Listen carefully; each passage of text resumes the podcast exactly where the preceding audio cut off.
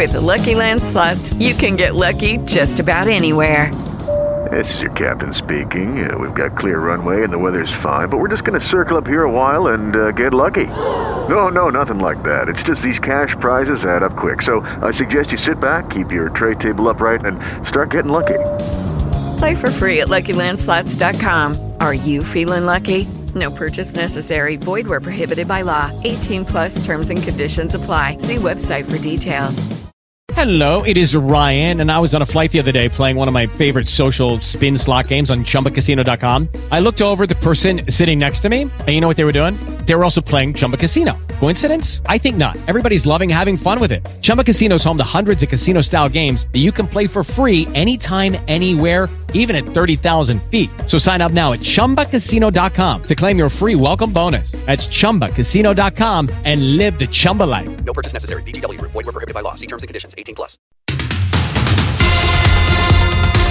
Las noticias de la hora en RCN Radio.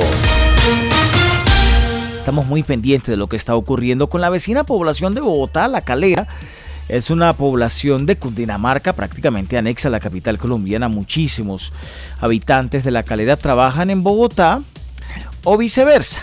Trabajan allá y viven acá eh, recuerden ustedes, está afectada la vía a la calera por cuenta de la fuerte temporada invernal que está viviendo el país.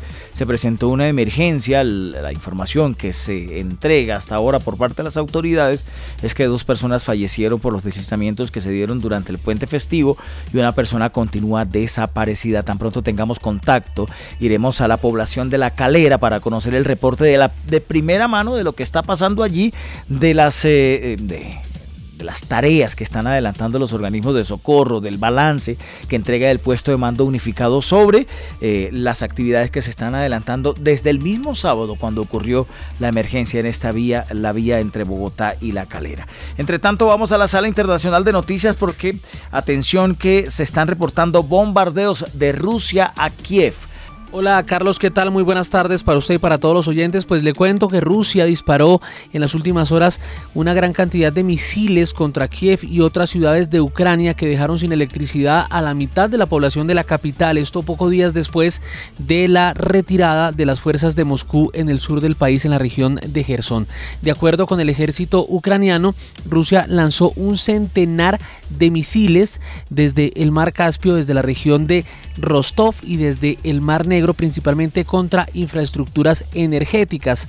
La presidencia de Ucrania afirmó que la situación de la red eléctrica en todo el país es bastante crítica. Hay que indicar que en Kiev los ataques dejaron al menos un muerto y privaron a la mitad de los habitantes de electricidad, según indicó el alcalde de esa población a través de la red social Telegram. Un funcionario de la administración presidencial ucraniana también publicó un video en el que se ve un edificio de cinco plantas en llamas a propósito de estos nuevos ataques por parte de las fuerzas militares de Rusia contra Ucrania. Estamos muy cerca del Mundial de Fútbol. Eh, de Qatar 2022 y usted tiene también otras noticias deportivas. Estamos exactamente a cinco días del inicio del Mundial de Qatar 2022. Recordemos que este próximo domingo, 20 de noviembre, será el inicio, además con partido inaugural entre la selección de Qatar, que es eh, la selección local, enfrentando a Ecuador.